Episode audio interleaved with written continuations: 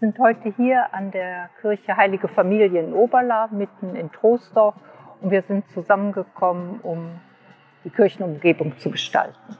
So ist auch das Projekt Biodiversität entstanden. Das ist für das ganze Kölner Bistum. Da haben wir uns drum beworben und da sollte was Schönes entstehen. Bunt blühende Beete, summende Insekten, werkelnde Gemeindemitglieder.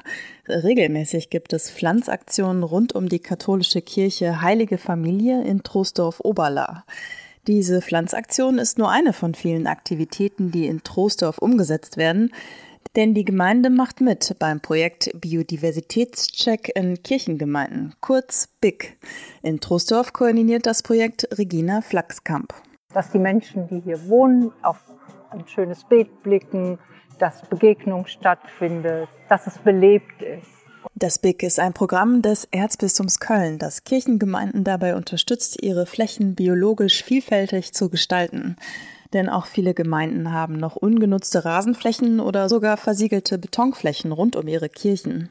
Der Biodiversitätscheck soll das ändern, ob das Anpflanzen und Pflegen eines essbaren Gartens mit alten Kultursorten oder die Installation einer insektenfreundlichen Beleuchtung. Unterstützt werden die BIC-Gemeinden durch die Biologische Station in NRW. In Trostorf vermittelt Lukas Lindenberg sein Fachwissen. Im Laufe dieses Projektes können sich Gemeinden bewerben mit ihrem Grundstück, das der, der Gemeinde gehört. Und ich als äh, Mitarbeiter der biologischen Station komme dann raus, um zu beraten, was kann man an ökologischen Maßnahmen hier umsetzen, um die Grundstücke diverser zu gestalten. Die Troisdorfer wollen mit ihren Pflanzaktionen zeigen, wie wichtig es ist, sich für nachhaltiges Handeln und den Erhalt der Artenvielfalt einzusetzen. Und sie wollen auch zeigen, dass Gärtnern die Gemeinschaft fördert. Denn durch die Pflanzaktionen kommen Menschen zusammen, die außerhalb des Projektes vielleicht nie miteinander in Kontakt gekommen wären. So Regina Flachskamp.